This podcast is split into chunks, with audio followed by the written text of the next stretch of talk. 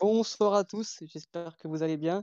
On se retrouve ce soir pour, euh, pour la troisième journée de des Champions, donc un, troisième live, euh, un troisième live pardon, après cette, euh, cette belle soirée de des Champions, surtout pour, pour Porto. On va bien évidemment revenir sur, sur le match de la soirée, sur ce fameux Porto-Marseille qui était tellement décisif pour la, pour la deuxième place. Et surtout, on va, on va, bien, venir, on va bien sûr revenir en détail sur, sur l'énorme prestation de Porto, ou plutôt la piètre prestation de Marseille. Et ensuite, on, parlera dans, après, que, après, après ce match-là de, de la défaite de Porto euh, contre Passos, de la, donc de la, de la journée de Diganos qui s'est passé euh, ce week-end-là. Mais euh, avant tout, pour, pour m'accompagner ce soir, j'ai le plaisir d'avoir avec moi deux Marseillais, plus Louis qui est à, moitié Marseillais. Mais, mais voilà, on va, on va vous présenter donc Jérémy, qui, est supporter de l'Aisne. Comment tu vas, Jérémy? Très bien, j'ai pris beaucoup de distance avec le football ce soir et depuis un certain temps avec les piètres prestations auxquelles on assiste. Sinon, ça va. Ouais, je, je, comprends totalement et c'est vrai qu'aujourd'hui, ça t'a pas. Comment dire, ça t'a pas rassuré avec le football, ça t'a pas. Ouais, je, je, comprends totalement ton, ton état d'esprit. On a aussi un autre Marseillais qui, qui, est avec nous ce soir, Mike Ross, un, un fan de Quaresma, mais euh, aujourd'hui fan de Marseille qui doit être très déçu. Comment tu vas, euh, Mike? Écoute, euh, quand il y a Quaresma dans le football, ça va, hein Pour ça, faut regarder Guimaraes, du coup. Ouais, ouais c'est ça, on va arrêter de regarder l'OM un petit peu. Et enfin, euh, Louis. Donc, Louis, euh, bon, évidemment, vous le connaissez tous, un grand supporter de Porto. Euh, un petit peu, allez, à 10%, 20% de l'OM. Donc, euh, mais bon, je suppose que Louis, aujourd'hui, tu vas être très content quand même de, de cette grosse prestation de ton équipe préférée. Ouais, bien sûr, bien sûr. Euh, salut Alex, salut à tous nos auditeurs. Ouais, ouais, bien sûr. Euh, on va en revenir plus en détail, mais, euh, mais je pense que c'est ce qui s'est passé. Le vrai problème dans ce match-là, ça a été l'équipe qui était en face de nous, je pense. ouais, bah, bah, bah, bah, on va rentrer directement dans le vif du sujet. On va bien évidemment parler de, de ce match-là. On va donc, on va comment dire, tout d'abord parler des compositions des équipes de, de Porto. On va tout d'abord parler de, de Porto, de Marseille, je veux dire, parce que on va, on va mettre en honneur nos deux invités. Donc Marseille qui, qui, a mis son, quasiment son équipe type pour des Champions. On pouvait s'attendre plutôt à aussi un, un, un, un, comment dire, un, un mais un puissance titulaire euh, dans l'entrejeu. Au final, pas du tout. Donc déjà, première question, pour, euh, bah, par exemple pour Jérémy, je sais que, que tu n'apprécies pas trop son son, donc tu aurais préféré peut-être avoir un puissance sur, euh, sur ce 11 de départ? Morgan Sanson a encore fait tâche au milieu ce soir. Il court beaucoup, c'est un marathonien, mais lorsqu'il a le ballon dans les pieds, c'est cataclysmique entre les prises de balles en touche, les contrôles de l'extérieur du pied et sa mauvaise orientation du corps. Je, je, ne sais pas quoi, je ne sais pas par quoi commencer. Après le, le reste de la composition, euh, c'est du classique avec la défense. Euh, le milieu de terrain, j'aurais bien aimé voir euh, Pape Gay ou ouais, quelques usances, mais dans un autre dispositif peut-être en tant que numéro 10 à la place de, de Dimitri Payet. Et après le, le reste de l'attaque qui est classique sur le papier, on va dire. Mike, euh, toi, tu as été euh, surpris par la composition ou pas du tout? Tu t'attendais vraiment à, à ça? Euh, Non, en vrai, j'étais, j'étais pas surpris parce que, parce que là, l'équipe qu'il a mis à bébé, c'est l'équipe qui, c'est son équipe bagarre en fait. Quand il Ouais. a décidé de pas jouer au foot, quand il a besoin de se rassurer ou de, de rassurer ses cadres et ses joueurs. Donc, euh, je m'attendais à ce compo. Euh, dans ce type de match, Sanson, ça me dérangeait pas parce que je savais qu'on n'allait pas, on qu'on n'allait pas essayer de jouer au foot. Ouais. Après, comme, euh, comme dit Jérémy, euh, Pape Gay, ça m'aurait plu. Le vrai problème, en vrai, c'est que euh, c'est même pas ce milieu parce que le milieu, il, on va pouvoir changer, faire des petits ajustements tout le temps. Le, vrai problème et pas de solution, bah, c'est la ligne d'attaque. Ouais, c'est ça. Quand tu fais rentrer un, un Luis Enrique à 18 ans pour euh, sa toute première compétition LDC, c'est vrai que c'est pas forcément le, mieux pour, euh, pour un club comme Marseille. Euh, Louis, toi, côté composition pour Porto, euh, est-ce que tu. Bah, on attendait peut-être des changements après, euh, euh, la, catastrophe, enfin, la, la prestation catastrophique de, de Porto contre Passos? Au final, pas du tout. On a juste eu euh, qui a remplacé un, un Pep blessé Et donc voilà, une équipe habituelle avec le retour de Louis Jazz dans le départ en Ligue des Champions. Voilà, donc un, un à droite, un Zaidou à gauche, une défense centrale inédite du coup parce que Pep était blessé, mais Mbamba, Sarr, un milieu de terrain, Sergio Oliveira, Uribe, Otavio, et ensuite sur les, sur les côtés, Luis Diaz, Corona et en pointe Mariga. Donc équipe type habituelle de, depuis le début de saison. Donc est-ce que toi tu t'attendais à, des changements ou bien tu t'attendais à ce que Concession ne, mette vraiment l'équipe type qu'il y a depuis le début de saison? Non, absolument pas. J'attendais, absolument, mais vraiment zéro changement. Euh, bon, on a quand il y avait la stat qui était sortie comme quoi on avait aligné que deux fois la même équipe, mais bon, on a quand même une certaine idéologie qui commence déjà à être en place. Le 4-3-3, comme on a dit encore, il, me semble, à la dernière émission. Tu sens que ça reste l'idée principale et c'est comme ça que veut jouer Conceição cette, euh, cette saison. Euh, donc non, sans surprise, sincèrement. En plus, bah, on s'attendait à tous à, à Sarr à la place du, de Pep, du coup, qui s'est bah, mhm. blessé à l'entraînement. vraiment aucune surprise sur le 11. Euh, ouais, là-dessus, j'ai pas grand-chose à dire. Je crois que personne n'a été surpris de notre côté, en tout cas. Ok, donc on va pouvoir euh, parler du match plus en détail. Donc, euh, que dire sur Marseille, les, garçons? Je, voilà, je, vais vous laisser un peu débriefer ce match-là. première question, je connais déjà un peu la réponse, mais est-ce que vous vous attendez à, une telle performance de votre club? Donc, Jérémy, je te laisse commencer. J'ai envie de dire que la prestation de ce soir est le résultat de un an de notre travail, un an de nos matchs. Les prestations comme ce soir, on, a, on en a tellement subi, mais avec des, des rencontres où on avait un Payet qui était sur une autre planète pour la Ligue 1 et qui mmh. nous a bien sauvés l'année, dernière. Cette saison, le, le plan, le plan, si on peut appeler ça un plan de jeu, parce qu'on ne sait pas si on est une équipe de contre, si on est une équipe de possession, si on est une équipe qui, qui, veut jouer la les transitions. On est un peu perdu avec des joueurs qui semblent également perdus et qui, contrairement à l'année dernière, étaient remobilisés après une saison, euh, une saison euh, il y a deux ans catastrophique encore une fois. Euh, là, on les sent vraiment abattus et je trouve ça honteux ce qu'on propose depuis le début de cette phase cette phase de politique des champions. Ça fait, mais ça fait même depuis le début de saison quand que, Marseille propose un, niveau de jeu assez quelconque. Mike, est-ce que toi, tu t'attendais tu, quand même à, à, Porto, à ce que, pas Porto, mais à ce que Marseille soit un peu plus quand même joueur sur, euh, sur, cette, sur ce match-là? Euh, Honnêtement, ouais. Et le, le, début du match, euh, il est catastrophique parce qu'il y a un fait de jeu, mais même après ce, ce, premier but de Porto, j'ai senti, senti que, que, ça avait envie de, de, de, de, faire quelque chose, ça avait envie, ça avait envie de, de, mettre de l'intensité. Malheureusement, on ne sait pas le faire. On ne sait pas le faire parce que euh, nos joueurs semblent cramer physiquement. Mmh. on n'a aucun cadre qui est, qui est vraiment en forme à part par Tovin. C'est un soliste en fait, Tovin. Mm, mm. Le truc, c'est que c'est qu'il est capable de sortir un plutôt un bon match, même si l'équipe tourne pas, et il est capable de sortir un bon match, euh, un mauvais match, même si l'équipe tourne bien, parce que son jeu, mm. il dépend pas de l'équipe. Donc, euh, donc c'est ça le truc. Mais ouais, honnêtement, je m'attendais, je m'attendais au moins à, un meilleur état d'esprit euh, ce soir et le, le, le, malheureusement, le penalty de Payet, il résume tout. vrai. Comment, comment il est tiré, et puis les réactions derrière, où je, je crois que c'est Tovin qui essaye de venir le réconforter, de lui taper dans les mains, de lui dire c'est pas grave, mais on a l'impression que Payet, il, il s'en fiche complètement, enfin, il est, lunaire son, son, attitude. Donc, euh. ouais, c'est vrai qu'on a l'impression que, bah, en plus, que c'était au début du match, donc euh, il n'y avait rien, rien de, de dramatique. Hein. Tu pouvais, étais à 1-0, Bon, c'est vrai que tu joues pas un penalty, donc tu peux revenir à 1, mais il te reste encore, euh, il te reste encore quasiment 80 minutes de, jeu derrière. Donc, c'est vrai que cette attitude un peu de, nonchalance, comme si le monde venait de s'écrouler, c'était un peu bizarre.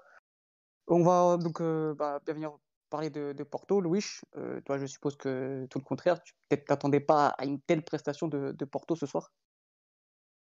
Une telle prestation, je sais pas si on peut dire ça comme ça, parce qu'on va pas dire qu'elle était folichonne non plus. C'était pas, c'était pas, c'était pas non plus du football champagne, c'était pas le Barça de Pep Guardiola, c'était pas non plus, euh, tu vois ce que je veux dire, c'était, c'était pas un mm. truc de fou. Moi, franchement, euh, ce que je retiens, c'était euh, bah, la faible adversité qu'on avait en face de nous. C'était des Marseillais qui étaient pas présents, qui, qui, qui manquaient d'imagination, qui, qui n'avaient pas d'attitude sur le terrain. à Marseille sans idée en fait que ce soit défensivement qui était à l'agonie, dès qu'il y avait un démarrage de Marega en sprint. Euh, offensivement, bah, encore pire, du, du, néant. Aucune, aucune création, aucune imagination. Euh, un Benedetto qui, je crois, euh, va tourner dans le prochain film Casper. Tu, tu, tu, vois, c'est triste, hein. Bah, comme tu l'as dit, j'ai une petite tendance marseillaise en France et, et quand je vois, quand je vois l'Olympique de Marseille et, et l'état actuel euh, de, bah, en fait, des joueurs, de l'effectif et ce qu'ils essayent de produire, et bah, c'est triste et je peux comprendre euh, pourquoi euh, ce soir et même depuis le début de la saison, parce que depuis le Zumba Café au Parc des Princes, il n'y a plus rien eu. Ça. Tu, depuis ça, et je, je, peux comprendre leur déception et, et le fait qu'ils soient sceptiques pour le reste de la saison parce que bah parce qu'en fait qu'est-ce qui va rapporter la lumière du côté de Marseille? Franchement, à l'heure actuelle, je ne vois pas l'idée. Il faudra qu'un Payet soit, revienne en forme, qu'un Tovin soit plus décisif. Euh, que je ne sais pas, pour moi, Sanson, qui était un des joueurs les plus sous-cotés de l'OM, bah, c'est que l'ombre de lui-même. Il est, il, est, nul à chier en ce moment. Alors pour moi, c'était un de mes joueurs les plus sous-cotés. Excuse-moi, dis-moi, vas-y. Il traîne trop à la salle de, de muscu depuis qu'il s'est fait les croisés, j'ai l'impression. ouais, euh, ouais, ouais. J'ai l'impression qu'il a son, son, gabarit a changé et qu'il a du mal à, à se situer dans, dans l'espace et qu'il n'arrive plus à maîtriser son corps. Et c'est assez impressionnant, je trouve, le changement qu'il y a eu dans le joueur depuis les six mois après qu'il soit arrivé à Marseille où il était bon. Mmh. J'ai l'impression qu'il a sombré, qu'il a, qu'il a totalement changé de jeu. C'est plus le même joueur et assez déçu depuis quelques saisons du, de Morgan Sanson. Et moi, c'est dommage parce que je lui ai toujours trouvé quelque chose. Quoi. Je, je trouve ça vraiment dommage. Mais enfin, bref, s'il y avait vraiment tous les points à, relever du côté de Marseillais, euh, ce soir, bah, tu, tu, tu, je pense qu'il n'y a pas beaucoup de gens qui, qui seraient avec une note au-dessus de la moyenne ce soir. Ah oui, non, ce soir, c'est clairement un non-match. Mais euh, j'ai une question justement pour, euh, pour les Marseillais. J'ai l'impression que, que, depuis le match face au, face au PSG, où donc Marseille a gagné depuis, ça faisait, ça faisait quelques années que Marseille ne gagnait plus contre le PSG, il y a eu un relâchement en fait. J'ai l'impression que la saison s'est finie limite là-dessus. Et depuis, on a, on, a un Marseille vraiment atypique. Et, et, je voulais avoir un peu votre sentiment là-dessus pour, euh, pour l'avenir. Euh, Jérémy, est-ce que tu, tu, es inquiet quand même pour, euh, pour l'avenir de cet Olympique de Marseille quand même? Parce qu'il reste la Ligue 1 à jouer. Il reste quand même peut-être une troisième place à aller chercher en, en Ligue des Champions. Rien n'est fini. L'Olympiakos, c'est 4 points. Et même Porto n'est qu'à 6 points. Donc, donc tout, est, tout est encore jouable. Mais j'ai l'impression que, que, vraiment, on, on a un Marseille au fond du trou. Moi, je suis assez pessimiste sur euh, la suite de la saison. Euh, pour moi, le, classement actuel, l'OM est cinquième, il me semble, avec un match en moins. Et ça. fausse la perception et la, réalité du, terrain, dans le sens où on n'a pas dominé un seul de nos matchs, ce qui est extrêmement gênant pour un club de notre statut, que ce soit j'ai le dernier match à Lorient en tête, où on se fait peur, on ne maîtrise pas du tout. Et on prend des, leçons de football, j'ai envie de dire, contre des équipes qui sont supposées inférieures à nous, mais qui ont un plan de jeu clair, cohérent. Les joueurs savent ce qu'ils doivent faire. Alors que nous, à l'image de ce soir, où on a l'impression que c'est une somme d'individualité qui joue pour la première fois ensemble. Ouais, c'est vrai. Désolé de vous enfoncer encore plus, les gars, hein, parce que même moi, en vrai, euh, ça me fait mal au cœur, mais tu, euh, tu as un Porto qui est naze depuis le début de saison, qui se cherche encore, et qui se cherche encore ce soir même. Tu as un Porto qui joue à quoi 50% euh, ce soir, et tu prends 3-0. C'est, je trouve le bilan, il est, il est pitoyable. Et, mm. et tu te dis, qu'est-ce que fout l'OM en fait dans cette compétition, tout simplement. C'est honteux, comme tu le dis. Et, j'ai une question du coup par rapport à ça. C'est euh, en fait comment tu vois la suite de, de, cette poule de Ligue des Champions? Tu, tu, Mm. tu la vois comment? Est-ce que tu n'as pas peur de refaire le, le zéro pointé qui pourtant ce zéro pointé ne méritait jamais ce zéro pointé. Il y a eu des belles performances euh, dans, dans, dans bah, c'était le groupe avec Naples, euh, Dortmund et Arsenal. Tu avais, des beaux matchs, tu avais quand même un OM qui avait montré de l'envie, même s'il y avait ces zéro points. Tu, tu avais quelque chose, tu avais de- du, du, ma- du, du- du matériel, tu, tu avais quelque chose à présenter. Et là, c'est du néant en vrai, c'est vraiment du néant. Et comment tu vois la suite en fait, tout simplement? Est-ce que tu, tu sais d'où peut venir la réaction? Est-ce que tu as une idée? Est-ce que tu, est-ce que tu, tu, tu vois quelque chose? Tu vois une lumière? Tu vois où c'est qu'elle peut venir? Enfin, je sais pas. Si tu vois ce que je veux dire. Ouais, euh, je sais pas si Mike va rajouter quelque chose, mais Ouais, Mike, si tu veux rajouter quelque chose sur, euh, sur ce que a rajouté euh, Jérémy. et ben, juste, juste ce qui est, ce qui est hallucinant ce soir, c'est que le 3-0, il est flatteur pour nous. Parce que si, euh, si Corona, en fin de match, ne se croit pas au 5, Ouais. euh, il y, a, il y a facile au moins 4 ou 5, ouais. Ouais, ouais, il peut avoir 5-0 facile. Ouais, ouais. Mm. Tu vois, Ouais, c'est bah c'est ouais, ça, qui fait que c'est qui fait peur. Et, euh, et en fait, ce qui va se passer là maintenant, et c'est ce qui se passe, j'ai l'impression, à chaque match de Ligue des Champions, euh, à part pour l'Olympiakos, euh, c'est le même syndrome euh, qu'avait Paris à un moment donné. Euh, quand, quand Paris, on leur disait, ouais, mais les huitièmes, vous n'avez pas peur pour, euh, que ça se refasse. Le, ça- fameux, le fameux plafond de fer euh, de verre que, que- qu'on a peur de briser, quoi, limite, c'est ça? C'est exactement ça. Et en Mm. fait, l'OM, depuis l'année dernière, mais même depuis, en fait, depuis l'époque Beau, où on a fait les zéro points, même quand on jouait pas la Ligue des Champions, chaque parcours de club, enfin, chaque club français qui joue en Ligue des Champions, charriait l'OM par rapport à ces zéro points-là. Donc, même quand on n'était pas en Ligue des Champions, on continuait à rabâcher ça à tous les supporters marseillais. Et c'est sûr que, que les mecs, euh, déjà que mentalement, ils sont pas, c'est pas des monstres, c'est pas des monstres les, les joueurs de notre effectif. C'est sûr et certain qu'il y a ce, il y a ce crack, là, ça se, ça se sent comment. Bah, ils y pensent, bien sûr qu'ils y pensent. C'est un truc qu'on te Ouais. répète, à- qu'on te répète depuis des années. Tu as forcément cette pression-là. En plus, c'était le retour depuis un moment de l'OM en Ligue des Champions. Bien sûr que tu y penses. Et je pense que, comme tu as dit, ça doit, ça doit planer sur la tête des joueurs marseillais. Et en vrai, ça doit pas être facile à vivre non plus. Surtout que là, bah, t'es plus qu'à 3 matchs. Enfin, euh, Mm. T'es plus qu'à 3 matchs de ce. Bah, déjà, tu as atteint un record de 12 matchs, euh, sans, euh, 12 matchs de suite avec des défaites en Ligue des Champions. Déjà, là, c'était c'était quand même. Je pense que ça, ça jouait dans la tête des joueurs, forcément, de dire putain, on va, on va, on va pas battre ce record, ce record quand même. Et là, si. Et c'est-à-dire que tu, tu, tu vas entamer euh, la semaine prochaine le match contre Porto à domicile. Et Dieu merci pour vous, je pense qu'il n'y a pas vos supporters euh, la semaine prochaine. Avec ce, ce sentiment et Et cette ben- pensée de dire putain, si on perd, on, a- on, on sera les, les recordman en fait, de, de, de tout simplement de toute la Ligue des Champions avec 13 défaites de suite. C'est pour ça que c'était notre chance de jouer l'Olympiakos au début, en fait, en premier. Parce que je suis persuadé que les joueurs se sont, se sont dit, bah, si on arrive à gratter un point, euh, bah, c'est bon. Quoi, même si on fait un point, bah, ce sera honteux, mais euh, il y aura pas, il y aura plus, ce, ce- il y aura plus de zéro pointé. Et euh, par contre, là, là où je suis pas d'accord avec toi, c'est que j'aurais, ça aurait été une chance d'avoir les supporters. Ah ouais? Pensé- Ouais. Tu penses pas que la, la pression aurait peut-être trop, euh, aurait été trop grande quand on sait que, que, que, que les Marseillais sont exigeants aussi avec, euh, avec leurs joueurs?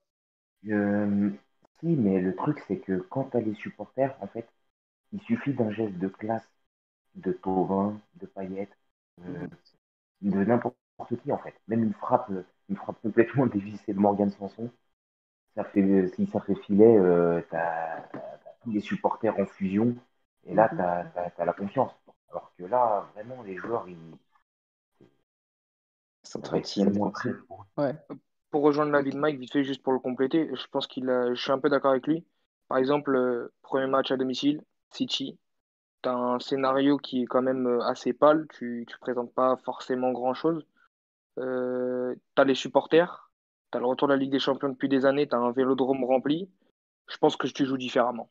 Et je pense que tu vas avec euh, des coronesses un peu plus grandes que, que être timide face à, face à City. Mais c'est que mon avis, hein, bien sûr, et c'est avec des si. Ouais, Jérémy, t'es- tu rejoins un peu ce que disait Mike euh, sur le fait que, que, que oui, les joueurs pensent forcément à ce, à ce triste record et que ça, ça joue dans, dans les têtes et surtout dans les pieds. Mais ouais, je pense que surtout le, fait de le rabâcher un petit peu, le fait de le rabâcher, les, les, joueurs sont, regardent tout ce qu'ils se disent. Mmh et forcément, ils ont inconsciemment peut-être, ils peuvent dire que ça. Ils, ils, vont y penser avant de rentrer sur le terrain, je pense. Puis, ils sont dans une poule. Sur le papier, bon, on va dire que c'est une poule abordable. Je pense quand tu mmh. regardes les autres poules, on a eu de la chance de ne pas tomber dans, dans la poule du, de Mönchengladbach, Inter, Real où euh, on, aurait pris on aurait pris tarif à chaque match. N'importe quelle euh, poule. Comment? On aurait fait zéro, c'est sûr. C'est sûr. Puis surtout sans, support, sans supporters, il, Les, je pense qu'avec avec nos supporters, bon, c'est beaucoup de si, beaucoup de conditionnels, il y aurait eu quelque chose pour se transcender. Euh, le match contre City, par exemple, je pense que l'ambiance aurait été incroyable. Et ça t'aurait poussé les, ça t'aurait poussé les joueurs un peu comme le match face à Lyon l'année dernière, où euh, même si tu es moyen, etc., dans le jeu, tu, vas aller chercher, tu vas ne pas lâcher. Alors que là, euh, tu as une impression de résignation dès que tu perds un ballon, comme on a pu le voir avec Chaleta Char ce soir. Pas pour l'accabler, mais euh, il envoyait des passes comme si tu étais à l'entraînement et tu étais dégoûté parce que tu apprenais que le lendemain, tu étais le 14e dans le groupe. C'est vrai qu'il a, il a, été, il a fait un non-match complet pour le coup. Ah ouais, il a été horrible. on va revenir un peu sur Porto. Oui, euh, on a un auditeur qui nous dit que, que c'est comment dire que c'est l'OM qui a rendu fort Porto. Est-ce que tu rejoins un peu ce sentiment-là quand tu sais que Porto, quand tu regardes la prestation de ce week-end, tout simplement, et quand tu sais que Porto euh, est très irrégulier, que c'est dommage de ne pas, comment dire, de pas réitérer ce genre de performance euh, comme ce soir? Ah mais absolument, absolument. Bien sûr que c'est l'OM qui a rendu fort Porto. Attends, ouais, vas-y, répète s'il te plaît, on n'a pas entendu. Vas-y. Ah, allô? Allô, allô? Oui, excusez-moi, on m'a appelé en même temps. Euh, les aléas du direct. Donc, je disais, ouais, as un, bien sûr, bien sûr que ça a été ça. As on je l'ai dit tout à l'heure, tu as un Porto qui joue à, à 60%, qui n'a pas forcément d'idée, qui fait un très mauvais début de championnat, euh, le plus mauvais depuis 94. Euh, toi-même, tu es, sceptique, tu sais pas ce que ça va donner. Tu penses que tu vas gagner, mais t'es pas autant favori que ça dans ta tête. Et tu, bien sûr, bien sûr que pour moi, ça a été la pâle prestation de l'OM qui a, qui a peut-être euh, surgonflé la prestation de Porto, mais bien sûr, mais il y a quand même des bonnes choses à retenir. Comme tu l'as dit, il y a, bah, de trouver quand même qu'il y a une continuité par rapport à ce qu'essaye d'implémenter euh, Conceição cette saison. Euh, bah, l'impression quand même que les joueurs ils sont un peu plus motivés de jouer en Ligue des Champions qu'en championnat. Hein. tu, je pense que ça reste quand même assez flagrant. On l'avait déjà vu contre City, parce que contre City, pour moi, le, les 60 premières minutes, euh, comme on l'a dit, on a vraiment regardé City dans les yeux. Tu, tu, tu... Est-ce que nos joueurs ils choisissent leur match à l'heure actuelle euh, On pourrait limite se poser la question. Je pense pas. Je pense pas quand, quand tu sais que c'est Concession la tête de l'équipe, je pense pas que, que, que les joueurs. Non, bien, sûr que non. Tu... J'ai dit que tu pourrais le penser, mais je le pense pas mm. non plus et je pense pas qu'ils le pensent comme ça. Mais tu pourrais le penser en fait vu comme ça d'un œil extérieur. Mm. Et euh... attends, c'était quoi la question de base que tu m'avais posée? Euh, C'était que tu, tu, tu pas, ouais, ah ouais, ouais, bah oui, oui, oui, carrément. Pour, pour revenir du coup à, et répondre à ta question, ouais, totalement, totalement. Pour moi, ça va pas être euh, la victoire européenne à retenir euh, des poules, hein, et ni, euh, ni dans le futur ou quoi que ce soit. Hein. Ça va être une victoire basique qui est passée. On a pris trois points. Ce qui est bon, c'est qu'on a pris, on a, on a marqué trois buts, on n'en a pas encaissé. C'est toujours bon pour la confiance. Mais mais voilà, ça va pas être, euh, ça va pas être le truc de fou. Euh, on a été sérieux, on a été rigoureux, mais euh, voilà. Mais que tu, tu, tu, ne peux pas glorifier Porto après ce, ce match-là contre pas du tout. Un, tel adversaire. Tu peux pas dire que Porto, ça y est, c'est devenu le, le grand Europe, que Porto va se qualifier. Ouais, ça y est, non, non, pas du tout. pas du tout. attention à pas l'enflammade. Ouais. Mais voilà, donc, ouais, vas-y, ouais, vas-y. Pour rebondir sur, sur le, le fait du, du, grand Porto, enfin, du, du match de Porto, j'ai pas vu Porto depuis un moment, mais sur la première période, par exemple, où on est en l'OM, on est complètement à la rue. J'ai pas l'impression d'un Porto qui arrive par une construction, par des, actions, nous mettre, dans, nous mettre en danger comme ils ont pu le faire en début de seconde période, par exemple. J'ai l'impression qu'en première, si je dis pas de bêtises, peut-être qu'on revient à la mi-temps on perd 2-0, mais je suis pas certain que Porto se crée une occasion Ah oui, oui. vraiment franche Ouais. où euh, Bah, tu rentres à la mi-temps avec, avec un sentiment mitigé où euh, tu perds 2-0, mais tu te dis, euh, on a clairement pas joué, eux non plus, mais ils reviennent avec deux buts. euh, C'est à l'image, d'avance. c'est à l'image des buts, hein. Tu vois le premier but qui est, bah, c'est, c'est, c'est une cagade euh, défensive euh, de l'OM. Takorda, il a 42 comptes favorables avant de pouvoir donner le, le, le, le ballon à Marega. Euh, T'as Marega qui a un superbe tap-in à taper. Et puis t'as un péno et tu gagnes 2-0 à la mi-temps. Ça, Comme tu l'as dit, sans grandes occasions flagrantes.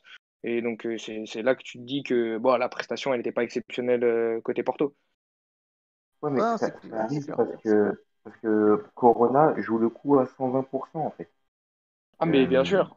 tu vois, C'est vrai. le, le, le, le truc c'est que euh, la passe qu'on loupe, cette passe pourrie qu'on loupe, c'est déjà le même type de passe qu'on loupe contre City juste avant. Et en fait, c'est et, et- et de la même façon, quand on loupe cette passe, tous les joueurs sont complètement amorphes, sont complètement immobiles. Alors que Corona, lui, il voit, il voit une occasion, euh, il, il, fonce tête baissée dedans, il se dit je chope le ballon, je, tant mieux, je le chope pas, bah c'est pas grave, au moins j'aurais fait le pressing que demande Conceição. Tu vois, c'est c'est ça la, la, la div de haut niveau, en fait, tout simplement. C'est vrai que les mentalités étaient- différentes. C'est vrai que, que même on on voyait à 3-0 des, des joueurs pressés, un, un, qui pressait son adversaire haut. Et, et c'est vrai qu'on a senti, c'est ce que je disais euh, en regardant le match à mon père, je me disais, mais en fait, c'est à l'envie. J'ai l'impression que c'est vraiment ce match-là, c'est joué à l'envie parce que techniquement, je pense pas que Porto soit supérieur à, à l'OM tant que ça, surtout ce- cet effectif-là, Louis, si je me trompe. Mais, euh, Non, du tout, du mais, tout. mais voilà, j'ai l'impression que ce, ce match-là, c'est en fait, c'est joué à, à l'envie, surtout. C'est du Conceição, hein, j'ai envie de te dire. hein. Ouais. C'est clairement du Conceição, hein. C'est totalement à son image. C'est la fameuse gare à la race de, de, de, de- de vouloir. euh, En fait, Conceição, c'est un mec qui prépare ses matchs pour gagner. J'en parlais en plus hier avec, euh, avec euh, un de nos auditeurs d'ailleurs, qui est, qui est Nico, euh, qui disait que, qui disait qu'en fait, Conceição, vraiment, il prépare ses équipes à gagner avant de vouloir le beau jeu et avant de vouloir quoi que ce soit. Il veut juste de l'envie et gagner. Et en fait, ce soir, c'est exactement ce qui a été, ce qui, c'était exactement le cas. Tu, ouais, t'as pas un Porto flamboyant, mais t'as un Porto qui a gagné 3-0, qui a su, euh, qui a su, euh, qui a su euh, vite euh, se mettre euh, tranquillement dans le match, qui a su euh, assurer rapidement les trois points et qui, même comme ça, à la fin, s'est euh, s'est permis des petites folies et sans trop forcer à gagner, tout simplement. Les Marseillais, quelque chose d'autre à rajouter sur, euh, sur cette prestation-là? Sur Porto? Sur euh, Marseille. Euh, Sur Marseille, ouais. bah, À part que, enfin, si, j'avais peut-être une stat, pour après vous peut-être rebondir dessus, que, que donc forcément, les... donc, je sais pas si Marseille a déjà battu, non, je crois pas que Marseille a déjà battu euh, Porto. Non, Non. toujours Ça, pas. Je ne crois pas. Surtout que bon, on sait que Porto a, a un gros gros bilan face au club euh, français. Et donc voilà, je voulais savoir un peu bah, votre, votre, comment dire, votre. Bon, c'est vrai que bah, ça arrive vite, hein, c'est déjà la semaine prochaine. Votre euh, pressentiment pour, euh, pour la semaine prochaine face, au, face à Porto lors du match retour, est-ce que vous pensez que, qu'il va y avoir une réaction d'orgueil qui va pousser euh, vos joueurs à, à faire quand même un- une autre prestation, à montrer un autre visage que, que ce soir? Je vois pas comment. Mhm. Je vois pas avec quelle magie, avec quelle magie euh, on va se retrouver avec une équipe qui euh, propose quelque chose, peut-être à, Mhm. À changer les joueurs et à ce que André Villas-Boas prenne des grandes décisions du type le milieu de terrain à revoir, les, les hommes entre guillemets forts qui peuvent être sur le, papier du style Payet, Benedetto, les Sanson ou autres Tchalitachar, se faire mettre sur le banc et, et jouer avec euh, les jeunes qui viennent d'arriver. Je, je, je vois pas comment on pourrait être plus ridicule. Euh, Balerdi derrière, euh, Pape Gay Cuisance au milieu ou même euh, Marley Ake devant tant qu'on y est.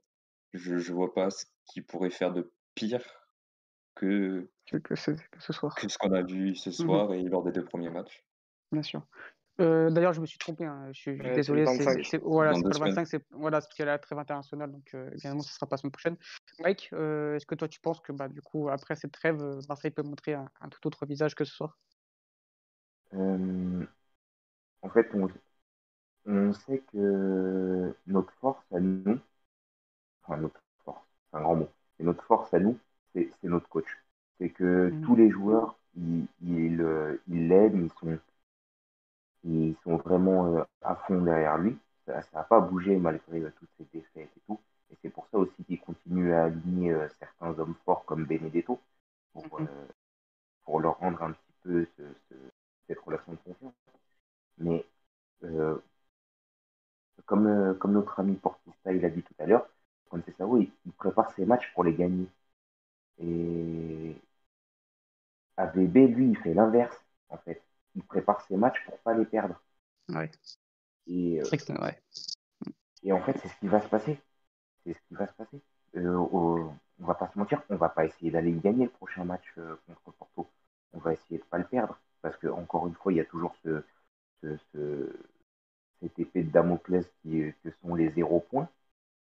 Et puis, euh, et puis euh, le fait qu'on s'est fait humilier ce soir euh, à Porto. Donc, donc on va essayer de préparer le match pour pas le perdre. Donc, je suis pas persuadé qu'il y aura euh, Ake. Je suis pas persuadé qu'il y aura euh, euh, un Luis Enrique. Enfin, c'est même fort probable qu'on se retrouve avec un gros gros milieu euh, bien dense, bien dense, et, et qui mettent un, un euh, Radonjic devant, histoire de dire bon bah sur une contre-attaque, on va peut-être essayer d'en planter un, mais, mais ouais, ouais, il y aura- c'est pas le moment de, de, prendre l'abonnement chez RMC Sport si vous voulez voir euh, l'OM jouer. hein. J'ai une dernière question pour vous, les amis, avant de vous libérer et de partir et, de- comment dire et de parler essentiellement de Porto et notamment sur euh, sur la journée précédente de Liga Nois- de Liga Nois. Euh, euh, Est-ce que pour vous, AVB, donc André Villas-Boas, est encore l'homme de la situation pour Marseille? Et quel bilan à peu près vous pouvez en tirer Donc euh, ça fait ça fait un an et demi. Donc voilà, première question est-ce que euh, André Villas-Boas est encore l'homme de la situation? Et quel bilan pouvez-vous en tirer de, de, de cet entraîneur portugais? Je laisse Personnellement, commencer. Vas-y. ouais, personnellement, je pense que sur les, si on devait faire un bilan sur les un an et demi, on a euh, six mois de très bonnes, fa- de bonnes factures où il a su remobiliser, remobiliser un groupe qui, euh, qui était au plus bas euh, mentalement, psychologiquement après la, la saison euh, catastrophique, la dernière saison sur Garcia, avec Garcia. Mhm. Euh, après, je pense que le, le, le fait de, de vouloir à tout prix la Ligue des Champions a fait changer ses plans à- au coach, ou dans le sens où il a voulu être beaucoup plus pragmatique, minimiser les risques. Ça a fonctionné pendant trois mois, jusqu'à la- l'arrêt euh, l'arrêt Covid et encore. Sur les derniers matchs, euh, c'était vraiment euh, beaucoup de, de faits de jeu favorables. Parce que j'ai suis l'impression qu'en fait, s'il n'y aurait pas eu la le Covid, limite, j'ai l'impression que l'OM aurait peut-être pas joué cette deuxième place. je pense aussi. Ok. Et si on devait faire un petit, un petit bilan depuis, depuis que du coup ça va faire quasiment un an, c'est que le jeu est fade, euh, très peu, très peu de, de lisibilité dans ce qu'on voit. C'est-à-dire, euh, comme je, disais tout à l'heure, est-ce qu'on est une équipe de transition? Est-ce qu'on est une équipe de contre? Est-ce qu'on est une équipe au contraire qui aime jouer la balle, à jouer avec la balle?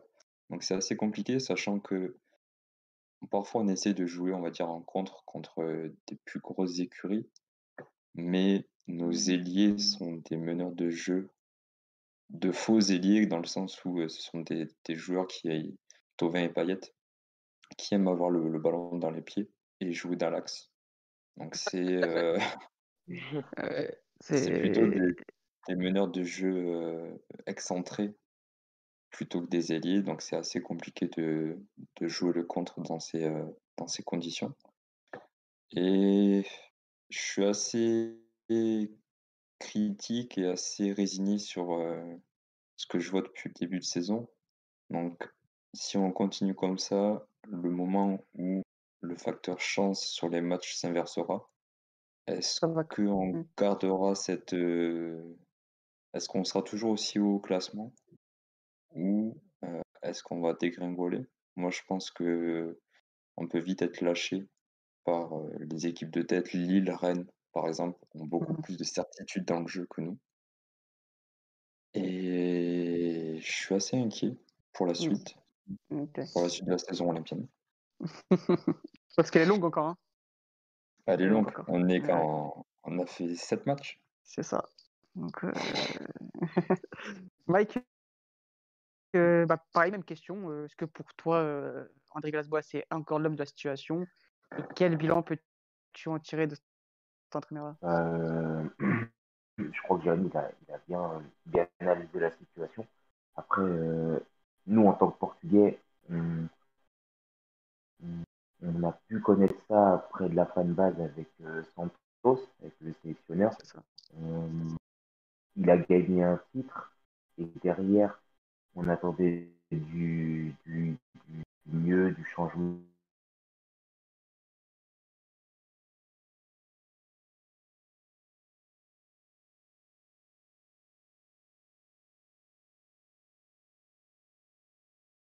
Le Graal, moi, je vais lui rester fidèle, tout simplement parce que de toute façon, on n'aura pas mieux à la fin de la saison. Mmh. Mais, euh, mais euh, la seule chose qui, qui me font être pessimiste, c'est que les joueurs, ils l'ont pas lâché. Euh, quand tu vois la déclaration de Mandanda ce soir, où malgré la défaite, il vient expliquer que, que AVB les protège, et Ouais. c'est le premier mot dans sa, dans sa déclaration. Et surtout, le, le truc qui peut être un petit peu encourageant, c'est que on a eu le calendrier le, le, le plus difficile de, de, de Ligue 1 pour l'instant. Au moins sur la phase d'aller. On, on, a, on est plus censé avoir de, de très grosses équipes à jouer. Donc, Ouais, je, je vois, ouais. Donc, c'est- tu peux peut-être donc récupérer des points euh, pour la suite de la saison, ouais, je vois. tu vas, tu vas gratter un petit peu là où des Lille, Rennes, euh, Lyon, euh, on- Paris, je ne mets même pas dans dedans parce que voilà. Mais, euh, mais voilà, les autres équipes vont perdre un peu de points. Alors, au moins jusqu'à la, jusqu'à sur les phases allées, je pense que ça ira. Mais, euh, mais on, on voit bien que AVB, là, le pauvre, il, il navigue à vue, en fait. Simplement, Ouais. il il l'avait pas préparé comme ça, la saison. Il l'avait pas préparé sans oubli, il l'avait pas préparé. euh, euh, on voit bien qu'il y a eu qu'il y a. ouais, il y a une préparation un peu tronquée avec tous les nombreux cas de Covid au début de saison. Peut-être peut ça joue forcément. un peu de tout, mais même, même euh, euh, Luis Enrique qui arrive, on sait pas trop, Maxime Lopez qui part, qui part pas, Strootman, AVB voulait le garder, le, le club voulait le vendre, tu vois, enfin on sent que, que en fait cette année l'OM toute, toute la saison c'est un peu du, on verra bien ce qui va se passer. Est-ce qu'on sera encore, euh, est-ce qu'on va arriver à vendre des joueurs et être bien financièrement et pas se faire euh, par le FPF, euh, tu vois. Enfin, tu, tu sens que AVB il est plus du tout dans le même état d'esprit. Et Mm, ça se ressent dans les matchs. En fait. Il veut essayer de gratter un point du match nul par là, euh, une victoire à l'arraché par-ci.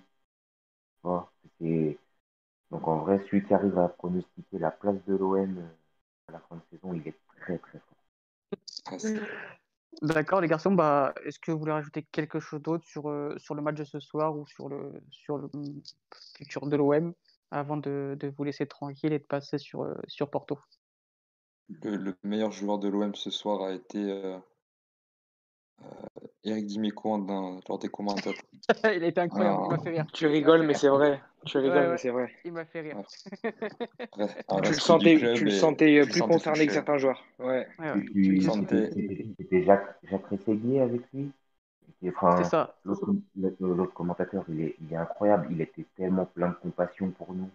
Euh, quand, quand il arrive à la mi-temps et qu'il dit, s'il vous plaît, euh, faites juste en sorte que les, les téléspectateurs n'éteignent pas leur télé. Enfin, Ouais, tu sens la déception, Ouais, ouais, ouais. la déchéance. et quoi. on- on va- moi, je mettrais juste une petite mention spéciale à, à Jordan Amavi, qui, Ouais. qui est tellement pas aidé sur son côté. Il défend, euh, bah ouais, mais il défend pour deux. T'as raison. ça a été, euh, ça a été ça comme ça. Et c'est vraiment, à ma vie, Mandanda, Tovin, les trois seuls qui ont, Pape Gay aussi. Je le mets Pape Gay, qui ont, qui ont été euh, à peu près au niveau dans cette Ligue des Champions. Donc, euh, D'accord.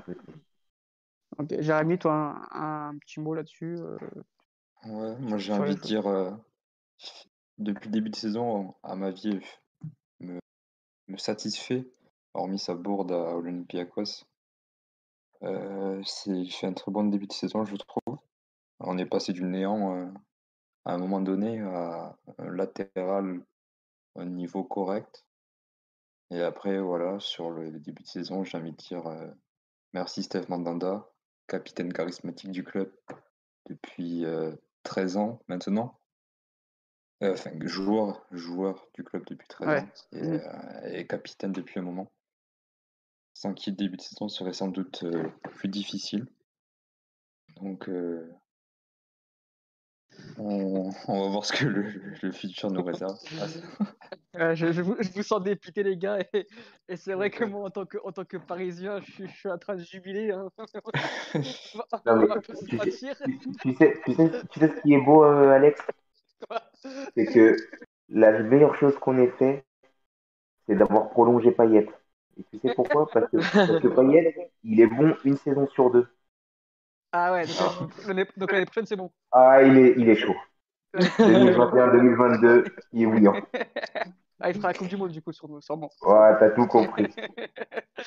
Donc, ouais, non, non, bah, bah, merci les garçons d'avoir participé à, à notre émission, d'être euh, d'être venus euh, prendre du temps pour, pour Golasso, pour nous. Ça m'a fait extrêmement plaisir. J'espère que, que, ça, que ça vous a plu, que vous avez pris euh, du plaisir quand même à, à débriefer ce match-là, malgré, euh, malgré le non-match de votre équipe. Et donc, euh, bah, je tenais à vous remercier pour ça et, peut-être euh, à une prochaine dans, dans nos antennes. Et merci beaucoup les garçons. Merci les gars. Ah, ciao, ciao. Et on va aller sur gars. Champs-Élysées pour fêter la, la série. Allez, ciao, Ouais, bonne donc, soirée. ciao, ciao, Jérémy, ciao, ciao. Merci les gars. Ciao, ciao. Merci à vous. On va, donc on, va, on va passer maintenant à. Attends, laisse-moi faire deux, trois mentions sur le match vite fait. J'ai Vas-y, encore deux, ouais, trois choses déjà, à rajouter. ouais, après, juste, euh, vas-y, vas-y, mais je finis sur qu'en gros, on va passer sur Porto et que ensuite on, on parlera donc euh, du match de Porto en Ligue 1 contre le Passo, c'est un peu de Sporting et donc euh, Mathieu intégrera l'émission quand tu auras fini donc, du coup tes, tes deux trois mentions sur les joueurs de Porto ce soir. Vas-y. Parfait. Bah, déjà, la, la toute première, ce serait pour Zaidou. On en avait un peu parlé. Il y avait des avis assez mitigés sur lui. Il y en a qui disaient que ouais, il a peut-être il a peut-être un axe de progression quand même. Il y a peut-être quelque chose à approfondir, etc. Bah, moi, en fait, depuis le début, il a eu un match, on va dire, où il a été mauvais.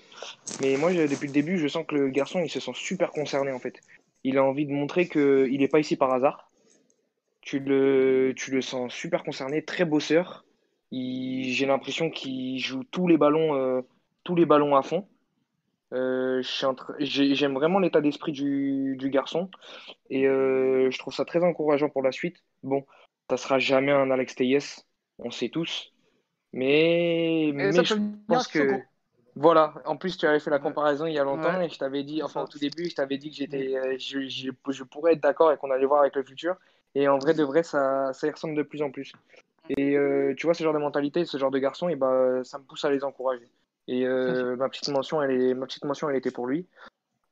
Euh, après, bah, euh, euh, bon, je vais, j'en ai marre de me répéter, mais euh, au bout d'un moment, je vais arrêter de dire qu'il est sous-côté. Mais t'as Sergio Oliveira qui a montré un volume de jeu pour moi euh, super bon. Parce qu'en fait, t'as l'impression qu'il est peut-être pas forcément là, mais en fait, il est toujours là.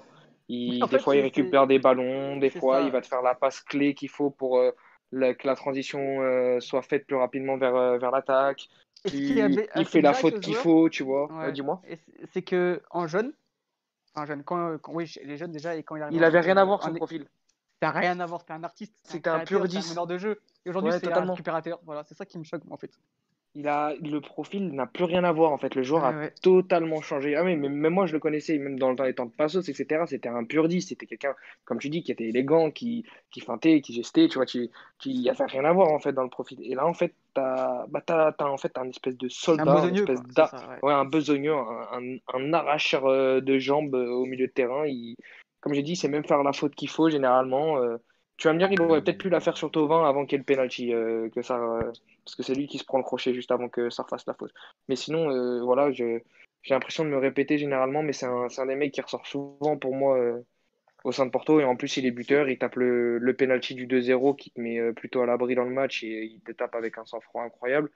Euh, tu voilà, c'était euh, c'était lui et j'avais un, j'avais puis les deux autres, bah, j'en avais euh, les deux top players. Ouais, les deux top players, voilà, c'est tout. C'est comme tu l'as dit, c'est les deux playmakers de Porto parce que s'il n'y a mm. pas eux, et bah en fait il n'y a pas de danger du côté de Porto. Et bah c'est nos deux idées, hein. c'est Luis Diaz et Corona qui sont remplis de qualités techniques, offensives, de course, de de même de même d'efforts défensifs que ça soit pour les deux et encore plus pour Corona. Tu en fait, Porto, sans ces deux-là, eh ben, c'est une équipe euh, tellement fade et tellement basique. Et je trouve que ça fait parfaitement la transition pour euh, rebondir à la belle défaite que nous avons subie ce week-end. voilà, donc euh, Mathieu, on va, on va t'intégrer pour parler un peu de, de, la journée liganeuse. Enfin, on va parler surtout de Porto et, et, du Sporting, forcément, parce qu'il parce qu'il faut en parler. le nouveau leader de la Liganos. Et ensuite, euh, jeudi, on parlera plus en, détail de, Braga et de Benfica parce que ces, deux équipes-là jouent jeudi en Europa League. Et donc, on en profitera aussi pour, pour parler de leurs prestations euh, de la journée précédente. Mathieu, comment tu vas déjà? Bonsoir Alex, bonsoir à tous nos auditeurs. Euh, je ne viens pas pour la Ligue des Champions, je ne viens que pour la première division portugaise. Il n'y a que ça qui m'intéresse à 23h50. Surtout parce que ton club ne joue pas, Mathieu. Hein, ah, à, 23h58, elle ne le joue pas depuis 8 ans, donc tout va bien. Mais Donc ouais, j'espère. Ça t'a plu quand même ce match? Je pense que tu l'as regardé quand même. Oui, j'ai regardé Porto. Deux, trois mots. Euh, deux, trois mots. Euh, Porto qui a gagné euh, Marseille, c'est bien pour le coefficient UFA portugais. Voilà. Euh, Louis, on va parler donc d'un truc un peu moins gay quand même, un peu moins joyeux qui s'est passé ce, ce week-end. Porto qui a montré un visage méconnu, enfin voilà, totalement différent de ce qu'on a vu ce soir. Un Porto méconnaissable, un Passos aussi qu'il faut souligner, je pense, avant tout. incroyable, un Pepa qui a préparé le match de façon incroyable, tout ce qu'il faut le dire. Il faut mettre en avant, Mathieu l'a dit d'ailleurs dans un tweet, il faut mettre en avant les petites équipes au Portugal. Totalement. Et ce soir, il faut le mettre en avant un, Passos euh, très très bon, un Stéphane Estakio, pardon, incroyable.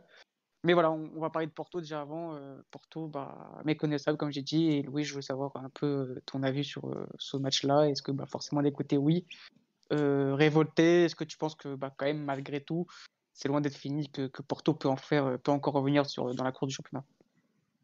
Alors là, oulala, là il y a, là il y a un chantier et c'est pas les, le BTP là, c'était très très très sérieux euh, ce week-end, euh, tu vendredi pardon, vendredi soir.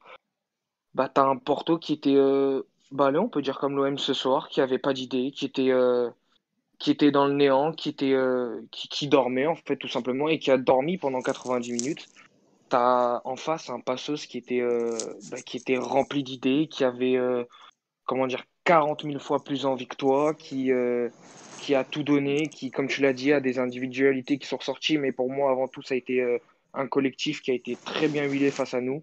Ils ont préparé le match de la, de la meilleure sorte.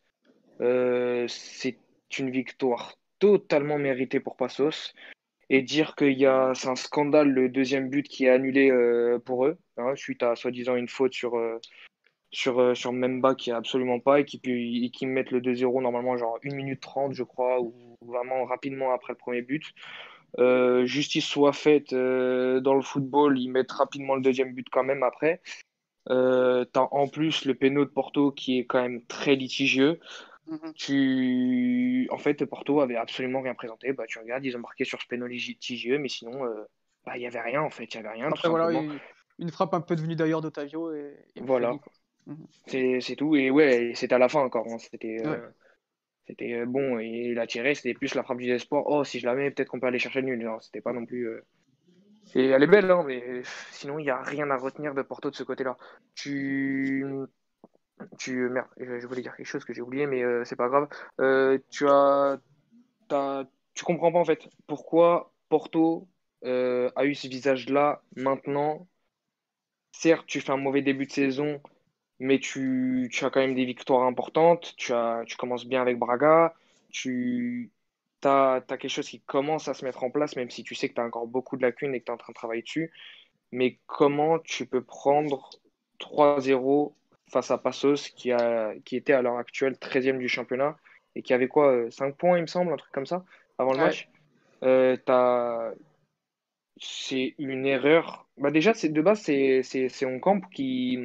Euh, pardon, hein. c'est un, un, terrain qui, qui, euh, qui porte euh, défaut à Porto depuis très longtemps. On est maudit là-bas. On a juste gagné l'année dernière. On a gagné 1-0 sur un but de même pas. Il y a pas une année où vous perdez le titre là-bas euh, il y a une année on gagne le titre. En 2018. Une année, Oui, non, tu gagnes le titre en 2013, mais bon, tu avais gagné Béfica. Perds le titre en un moment. Tu Non, non, mais en 2018, tu as failli perdre le titre à Passos après la ah défaite 1-0. Totalement, totalement. Tu match plus vieux, enfin, voilà. et Béfica un truc de fou. Exactement. Et euh, c'est vraiment c'est un terrain qui, je crois que c'était sur, il disait que sur les cinq dernières rencontres là-bas, tu, tu gagnes, ou les quatre dernières rencontres, tu gagnes qu'une seule fois et c'était l'année dernière. Et on se souvient des 90 minutes horribles et juste du but de Memba au début du match. Et après, tu fais un match pittoresque. Mais bon, euh, tu avais la petite étoile du champion qui était déjà sur toi à ce moment-là. Et euh, mais c'est c'est super laborieux. C'est on se pose encore plus de questions du côté de Porto, parce que là, on va repartir pour le championnat, parce que certes, comme je te l'ai dit, la Ligue des Champions est une source de motivation, je pense, pour tous les joueurs, afin de se montrer même pour certains et peut-être de rebondir dans d'autres clubs, mais tu... ça fait peur. Moi, je suis clairement pas confiant, et je pense qu'on est beaucoup comme moi à se poser beaucoup de questions sur Porto, et, euh, et à se dire qu'en fait, la saison, elle va être un peu plus compliquée que ce qu'on attendait. Mathieu, un mot sur ce, sur ce match-là du vendredi soir? Ouais, j'ai envie de parler surtout de Passos parce que Porto, il y a beaucoup beaucoup de choses à dire et c'est vrai qu'il y a eu le match d'aujourd'hui en plus et, je suis tout à fait d'accord avec euh, Louis sur le côté euh, motivation par rapport à la compétition. C'est-à-dire que c'est vrai que pour ce qui dit très différent par rapport à l'OM, c'est ce qui est euh, même aberrant, c'est de se dire que tu peux être, tu peux avoir des idées collectives qui sont presque pas là depuis le début de la saison, mais quand tu as la Ligue des Champions et la petite musique qui sonne, tu es censé mettre un peu plus d'intensité et l'OM euh, montre rien depuis, le début de la compétition, ce que Porto fait et ce que Porto n'avait pas forcément fait l'année dernière en Ligue Europa. Cette motivation, même s'ils avaient fini premier du groupe, et on savait que ça, avait été un peu laborieux, et au final, la qualité, euh, qualité intrinsèque avait fait que Porto s'était qualifié au final presque tranquillement en, en 16e l'année dernière en Ligue Europa. Mais sur Passos, oui, c'est surtout ça que j'ai envie de me rendre compte parce que. Euh, arriver à faire une performance comme ça, et on en parlera aussi de Bobista jeudi euh, face à des performances de deux clubs, euh, en plus qui, voilà, qui sont sur des dynamiques différentes.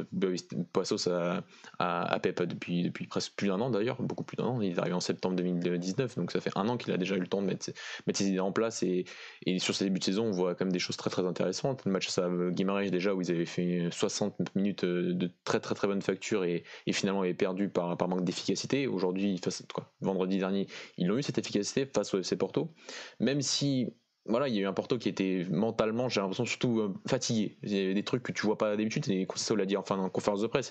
Il y a des trucs dans mes équipes que je ne vois pas, que je ne suis pas censé voir. Et je pense surtout sur certains processus défensifs où euh, tu avais, des, des, réactions à la perte de balles qui sont qui étaient, qui étaient pas là, contrairement à ce qu'on voit du côté du FC Porto, des, alignements défensifs euh, incompréhensibles. Et, et, et, donc ça, je pense, ça a aussi un peu aidé le fait que Passos met 4 buts, pas vraiment 3, 4 hein, buts, hein, euh, si on compte ce, but refusé hein, venu d'ailleurs. Euh, donc la production offensive de, Passos Ferra a été, excellente sur ce, match. Et c'est ça aussi, c'est de se dire que tu as un Passos qui a recruté plutôt bien ces dernières, enfin, sur cette dernière, sur dernière année. Tu as eu Stéphane Stack qui est arrivé, tu as eu des Luther Singh qui est prêté par Braga qui, fait, qui va peut-être enfin faire cette saison de la confirmation. Euh, tu as, eu, encore as gardé Douglas Tank, T'as as Marcelo qui est revenu de, Chicago Fires pour, pour stabiliser la défense derrière. Euh, t'as quand même un recrutement qui est plutôt intéressant hein, de, certains joueurs qui consomment être un peu sur la fin, comme Marcelo ou, à relancer avec Stack. Et, et au bout d'un an, six mois pour certains, et au bout d'un an surtout avec la majorité de ce groupe, bah, tu commences à avoir une idée, euh, une idée collective plutôt, plutôt très intéressante. Après, est-ce que ça ira jouer l'Europe? Je pense pas. Mais en tout cas, quand tu vois, tu, peux, tu peux te rendre compte qu'en laissant du temps un peu à, ces clubs-là, parfois, généralement que le Portugal, qui est un, pays sur ton deuxième division, qui dès que tu as quatre mauvais matchs, tu, tu, directement le coach, bah, c'est arrivé juste avant que Pep arrive, mais quand, quand, quand lui, tu l'as stabilisé, et bah, tu arrives à, fournir ce genre de performance, parce qu'aujourd'hui, enfin, vendredi, c'était vraiment une performance vraiment Passos a vraiment été au-dessus, a été au-dessus dans les transitions offensives, a été au-dessus défensivement, a été à presser l'adversaire, euh, a été vraiment c'était c'était vraiment une performance euh, collective de très très grande qualité. Et c'est ça qu'il faut souligner et que c'est très très rare parce que voilà des comme je, je, l'ai dit sur Twitter, des défaites des grands par les petits entre guillemets, euh, t'en as plein. C'est de la saison dernière, t'en as, as, souvent. Mais la physionomie du match, c'est euh, des contre-attaques, c'est un coup de pied arrêté, c'est euh, c'est une équipe qui va défendre avec un bloc plutôt bas. Euh, et là, face à Passos et Boavista hier, c'était absolument pas le cas. C'était une équipe qui avait des vraies intentions, des vraies idées de jeu que voilà, je pense l'enchaînement des matchs du côté du FC Porto, et c'était un peu un accident, même s'il y a quand même des choses qu'on revoit sur ces derniers matchs qui sont, qui sont quand même assez moyens, je trouve. Euh, mais je trouve qu'il y avait l'enchaînement des matchs, je trouvais que l'équipe était, était, un peu fatiguée face à Passos. Euh, et ce qui a donné voilà un, résultat euh, limite flatteur pour l'FC Porto qui n'a qu'un but qui n'a un but d'écart donc voilà sur sur ce match là vraiment remettre en perspective la, la prestation d'un club qui donne un exemple du fait que quand on laisse un petit peu de temps à un entraîneur et, bah, et un entraîneur très compétent, vraiment très compétent, c'est pas voilà Pep, c'est pas l'entraîneur qui c'est l'entraîneur qui, qui, pendant qui quand on écoute certaines interviews, quand on lit un petit peu, parle beaucoup de jeu, mais voilà va pas parler d'une possession à outrance, d'une volonté de toujours repartir derrière. Non, un jeu plutôt complet, plutôt euh, un entraîneur qui veut, qui veut que son équipe sache à peu près tout faire à tous les moments du match et à s'adapter en fonction de l'adversaire. Et c'est plutôt très intéressant. Et voilà, parce qu'il n'a pas ce côté peut-être romantique, on en parle un peu moins. Et pourtant, euh, depuis qu'il est en première division, il, est, il, fait des choses, euh, il fait des choses très très bien et aurait mérité peut-être déjà d'être à un meilleur niveau que Passos Ferreira euh, depuis une saison. Et je pense que cette saison va, confirmer tout, le potentiel de, cet entraîneur très très intéressant. C'est ça, c'est que comme tu l'as souligné, Louis, je te laisse ensuite. Bien sûr, bien sûr, vas-y, vas-y. Euh, c'est qu'aujourd'hui, les, les, les, petits clubs, si on peut dire ça comme ça, au Portugal, avant, on a l'impression que c'était plus l'enjeu qui prenait le dessus sur le jeu. Et aujourd'hui, quand on voit un Boavista hier contre Benfica et même un Passos contre Porto du coup vendredi soir, c'est vraiment le jeu qui passe au-dessus de l'enjeu. Et ensuite, l'enjeu, forcément, bon, après, on n'est qu'à la sixième journée, donc peut-être que c'est moins primordial de gagner maintenant. Mais ces trucs, c'est et tu as raison de, le souligner, c'est euh, les petits clubs ne gagnent plus aujourd'hui grâce à un penalty à la 94e minute, bizarre, etc. C'est vraiment, ils gagnent parce que ça propose un contenu bien plus supérieur aux grosses équipes. Et voilà, c'est vrai que je voulais un peu te compléter là-dessus ce que tu as dit, Mathieu. Je suis entièrement d'accord avec toi. Louis, je, te laisse compléter euh, ce que je veux bah, dire. Tu as dit exactement la phrase que j'allais dire. C'est, ah. Je trouve ça très important à souligner. Et comme l'a dit Mathieu, c'est ils gagnent avec la manière, en fait, tout simplement. Mhm. Et ils gagnent avec leurs idées de jeu et avec la manière. Et ça, en fait, c'est bah, beau, tout simplement. Enfin, c'est pas beau quand c'est contre Porto, bien sûr, mais, mais, mais, mais, mais c'est beau, c'est ça qu'on veut. En fait, et tu as l'impression qu'il y a de plus en plus de clubs, comme, euh, comme l'a dit Mathieu, qui euh, commencent, enfin, des moyens petits clubs, en, les respectant, bien sûr, qui imposent de plus en plus leur idée de jeu, qui commencent à chercher des coachs par rapport, euh, par rapport à ce qu'ils veulent et, et, qui s'impose. Et justement, c'est avec ce genre de victoire. Et, euh, et euh, c'est avec ce genre de victoire que je pense que le football portugais euh, peut, peut encore plus évoluer à l'échelle nationale, bien sûr. Et qu'il y a un peu plus de compétitivité dans notre championnat. Bien sûr, je, je suis entièrement d'accord avec toi. Et j'aurais un petit avis enfin, à vous demander sur le cas de Diogo Leite. Euh, on sait que c'est un joueur que, qu'on aime euh, tous ici. Finalement, c'est un jeune joueur, un, excellent joueur, un, défenseur central qu'on aime. Maintenant, moi, j'ai, j'ai un peu d'inquiétude pour lui parce que c'est vrai que c'est un joueur qui, quand, mm. quand il a sa chance, il la saisit pas, tout simplement. Après, oui, c'est vrai qu'il y a le contexte, il joue une fois tous les 10 matchs, il n'a pas forcément confiance. Voilà, il n'est pas vraiment, vraiment mis dans le bon contexte, c'est vrai que c'est compliqué. Mais, je me dis, mais au bout d'un moment, je me dis que si vraiment tu es un crack, si vraiment t'es, t'es, certains le considèrent comme le meilleur défenseur portugais, euh, tu dois t'imposer au bout d'un moment, même quand tu as une chance sur 10, tu dois la prendre, tu dois choisir ta chance et te dire bah écoute, maintenant je l'ai, bim, je tape sur, du point sur la table et je vais gagner cette place. Et en fait, non, j'ai l'impression que Diego n'a pas ce caractère-là, se tremble et que forcément, dès qu'il joue, limite Porto tremble et c'est toute la charnière centrale qui tombe et toute la défense qui tremble. Si, si, je peux, je peux commencer, Alex, euh, sur Diego euh, je, suis d'accord sur le fait que c'est un peu, c'est peut-être un peu de sa, de sa responsabilité, mais je trouve quand même qu'il est dans des conditions, enfin, il est arrivé vraiment dans l'équipe première en 2018, donc il fait pas l'Euro U19 2018 pour, euh, pour soi-disant être là en attendant qu'Eder Militao arrive.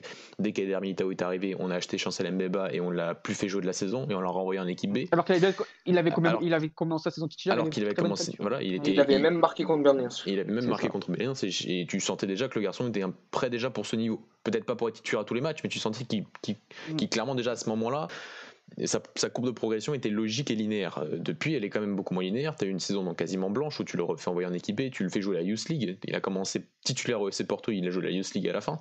Euh, la saison dernière, c'est soi-disant la saison où il doit. Enfin, où confirmation, voilà, 20 ans, euh, il, doit, il, doit, il doit commencer à, à, prendre le pas sur ses rivaux directs achètes Marcano aussi devant lui. À un moment, tu fais revenir Marcano, euh, qui a son poste d'ailleurs, central gauche. Euh, central gauche, oui, je, là j'ai un, doute. Ça fait longtemps que j'ai pas vu Marcano. central gauche, oui, c'est pas Pep qui joue. Ouais, c'est ça. Pardon, j'ai eu un doute, ça, fait longtemps que j'ai pas vu Marcano jouer. Bah, c'est vrai qu'il a, il depuis. Euh, donc voilà, donc tu achètes encore un concurrent direct, tu as encore un Memba. Aujourd'hui, tu achètes, tu prends Malangsar en prêt. et donc ça, c'est plus sur les concurrents que tu, tu mets dans les pattes, plus le fait que tu, tu le fais jouer une fois sur tous les 10 matchs et tu le fais jouer dans des contextes quand même particuliers. C'est-à-dire que pour moi, aujourd'hui, tu le fais jouer, tu le fais jouer au Dragon. Moi, il n'y avait pas Pep, mais tu le fais jouer au Dragon, tu le fais jouer dans cette équipe avec cette mentalité-là. Je suis pas sûr qu'il se fasse autant déborder que face à une équipe de Passos où tu as tout l'ensemble du collectif qui, qui, est dans des mauvaises conditions. Et ça, ça revient un peu avec le débat aussi que j'avais enfin, vu sur, sur Nuno Tavares l'année dernière où tu le mets, ok, c'est un garçon de 20 ans, enfin, oui, 20 ans aujourd'hui mais dans les conditions où ton équipe collectivement elle est au fond du trou. Et donc là, face, à passe, face, à Passos, ton équipe elle est au fond du trou collectivement et, mais, mentalement. Et donc souvent, même l'année dernière, le match c'était face à Montpellier, celui des titulaires. Aussi, ça passe à. Je, bah, je crois que Porto gagne le match au final, mais c'était aussi des, des, conditions très particulières. Tu mets déjà tu le fais jouer dans les stades les plus compliqués à aller jouer au Portugal. Mm. parce que Molégien c'est pas c'est vraiment les matchs c'est deux des stades les plus les plus chiants à aller jouer. Après c'est vrai que quand t'es le FC Porto t'es censé dominer, tout, dominer tous tes adversaires. Mais je trouve voilà voilà plus le fait qu'il n'y avait pas Pep euh, pour, pour peut-être un peu plus mieux l'encadrer qu'un Chancel Mbemba. Voilà je trouve après bien sûr que et, sur le match à Passo je trouve pas que ça soit je trouve pas qu'il est exécrable de mon point de vue. Je trouve qu'il y a quand même il y a beaucoup d'erreurs collectives et qui mettent en qui, qui, font en sorte que la ligne défensive est, beaucoup exposée, notamment sur les deux, le but refusé plus le deuxième but qui arrive juste après, où tu sens que la défense elle est, pilonnée et qu'est-ce que tu veux qu'est-ce que tu veux faire euh, C'est plus un problème de, collectif devant que qui, qui, qui, que, juste un problème de Diogolate sur ce match-là de, mon point de vue. Louis, pour compléter le, le qualité Carrément. Euh comme l'a dit Mathieu, en fait, c'est déjà quel message tu lui envoies quand tu le, quand tu le, tu le titularises dans des situations ou des matchs plutôt compliqués, quand tu le fais jouer un, un match sur 10, quand tu vas chercher ça, quand tu vas l'année d'avant, tu vas chercher Marcano, euh, qui, euh, bon, on parlera même pas comment ça a été géré Marcano, mais tu, quel message tu lui envoies? Lui qui, je pense, attend cette chance-là, qui, on va dire, tu as même une certaine masse de supporters qui l'attend au tournant. Et le pauvre, tu le lances dans des matchs compliqués, bon, tu le trouves un peu moyen, et bam, ça le désingue. C'est certes, il est pas serein. Il est pas serein quand il joue, et sur ces matchs-là, il a, il a pas été, il a pas été exceptionnel, mais il a, non pardon, il a pas été très mauvais, mais il a pas été euh, bon non plus. Mais quel type de message tu lui envoies En fait, tu es en train de lui dire euh, vas-y, gentiment, t'inquiète, on va te pousser vers la sortie. Reste là parce qu'on a encore besoin de toi au niveau du nombre de l'effectif. Au bout d'un moment, ça y est, tu vas t'envoler. On va prendre le chèque qu'on a à prendre avec toi et casse-toi. Et ça, je trouve ça très limite et je peux comprendre que ça doit même être agaçant pour Diego Leite et en mhm. fait, j'ai l'impression que la solution la meilleure pour lui et pour sa carrière, c'est de partir. Ça serait, euh, ça serait de partir, ouais, totalement. Surtout que partir, et je pense qu'il aurait déjà dû partir, en fait. Ouais. Et qu'en fait, il aurait peut-être déjà dû partir. Parce que comme on le sait, il est au moins prêt pour euh, une équipe A et le monde pro, et je pense, euh, et je pense pour, pour un bon championnat. Tu... En fait, je crois qu'il est en train de s'enterrer à Porto et qu'il fasse attention soit il a des garanties très rapides et qu'il puisse jouer régulièrement, soit il faut qu'il voit très vite un transfert pour sa carrière. Je pense que ce sera le meilleur choix. Mmh, je, vous rejoins totalement sur, sur le cas d'Hugoité et comme j'allais compléter, euh, quand, quand, tu sais que sans les, déboires les, les, problèmes financiers de, de, Valence, il serait sûrement à Valence actuellement. Totalement. Euh, voilà, donc je pense que pour préparer une saison aussi dans sa tête, c'est compliqué de se dire bah écoute, finalement je reste à Porto, mais que j'étais euh, à 90% sur le départ. Donc voilà, au final, euh, c'est vrai que pour lui, c'est pas forcément la meilleure des préparations pour, euh, pour enchaîner sur une saison complète. Euh, voilà, donc Louis. ça fait de la peine. ça fait de la, peine, parce que c'est un joueur qui ça fait de la peine parce qu'on sait, on sait ses qualités intrinsèques. Bien sûr. On, sait ce qu'il faut, on sait ce qu'il vaut. On sait, on, sait beaucoup de choses sur lui. J'ai encore plus vous qui, toi, tu le suis depuis qu'il est sorti du plan de sa mère. Mais, mais, mais, mais, mais, voilà, c'est, tu, c'est dommage, en vrai, c'est vraiment dommage parce que je pense que, par exemple, nous, pour les portistes, on attendait tous, je pense, tous avoir à bout d'un moment Joe Late reprendre le flambeau avec Pep à côté, qui lui apprend le métier. Enfin, on voyait ça comme, euh, comme, une, comme une belle romance, en fait. mais non, non, bah non, en fait, je crois que on a, vu ça trop beau et je pense que, en fait, il y a limite un point de non-retour concernant Diogo Light. Il n'y a pas de place à la romance côté FC Porto euh, Malheureusement, hein, pourtant, euh, on sait qu'il aime ce club et qu'il y joue depuis, euh, depuis très petit, etc. Il en a, il l'a déjà prouvé, il l'a déjà montré, il en a même déjà parlé. Mais c'est dommage, en fait, bah, il y a des joueurs où, bah, avec leur club de cœur, ça va marcher hein, et on dirait que, et on dirait que c'est, bah, le cas pour, pour Diogo Light. Merci Louis. Euh, que tu veux rajouter quelque chose d'autre plus globalement sur globalement pardon sur sur Porto, sur le match de Porto de ce soir, sur celui de, de vendredi, sur l'avenir. Euh, voilà, si tu as un dernier mot à ajouter sur. Euh, ouais, un petit dernier mot juste. Sujet du Sporting. Ouais, carrément, c'est juste une petite dernière conclusion. En fait, je pense que le scepticisme qu'ont les, les, supporters à l'heure actuelle, et eh bah, il n'a pas bougé. On a toujours les mêmes interrogations. On attend toujours une bonne série de victoires et une confiance qui s'installe euh, au sein de l'effectif et du vestiaire, ce qui n'y est pas du tout. Tout le contraire de l'année dernière, justement. Car même quand on était à 7 points, tu sentais que tu avais, euh, bah, un collectif un minimum soudé avec, euh, avec de la cohésion. Là, tu bah, as l'impression que c'est un peu plus différent. Tu sens que, comme on l'a déjà dit et répété, les départs ont fait du mal, que le mercato était mal géré, qu'il y a énormément de flou autour de, Porto et de son 11 et enfin de toutes ces choses-là. Et, euh, et ben, on attend une réaction euh, très très très rapidement euh, du côté de Porto. Sinon, je pense que ça va nous coûter la saison et ça va nous coûter, ça va nous coûter le titre aussi. Super Louis, merci. on va passer du coup au, sujet suivant, au, club suivant, au nouveau leader de la Ligue 1, Sporting. C'est beau de dire ça quand tu es un peu neutre. C'est trouve ça, je trouve ça cool. Euh, donc voilà, après, bien moins, on est qu'à la sixième journée, mais le Sporting est premier, ça faisait depuis 2015, euh, donc ça faisait peut-être 4 euh, ans, ça faisait ouais, 4 ans que, que le Sporting n'était plus leader isolé au bout de la sixième journée. Donc, donc voilà, le Sporting qui a, qui a fait un excellent match contre Tondela, victoire 4-0, net sans bavure. voilà, c'était il y avait tout simplement deux classes d'écart sur ce match-là. on avait des interrogations sur, sur, le Sporting, sur la continuité des, des prestations au Sporting. Sporting qui fait un gros match, qui, qui voilà, qui après voilà, c'est vrai que le style de jeu de Tondela euh, a, aidé cette victoire-là du, du, Sporting parce que c'est vrai que comme on avait dit Mathieu contre Braga, défense haute, euh, défense qui défend mal. Forcément, quand tu as des bonnes individualités en face, tu marques. Donc euh, forcément, un, Pedro Gonçalves c'est aujourd'hui qui, qui est au top niveau. Donc Mathieu, tu as regardé le match. Qu'est-ce que tu penses là de, ce Sporting-là? On en a parlé un peu la semaine dernière. Euh, voilà, donc euh, du nouveau leader de la Ouais, euh, comme tu l'as dit, un tondeur naïf. Naïf, quand tu vois le match que Gilles Vicente fait quelques jours avant et que tu fais l'opposé de ce match. Gilles Vicente est, enfin, a, je pense, peut-être un peu de meilleures individualités, quelques meilleures individualités, notamment devant, mais pas, enfin, il n'y a pas un écart abyssal, je pense, entre Tondère et, et en termes d'individualité.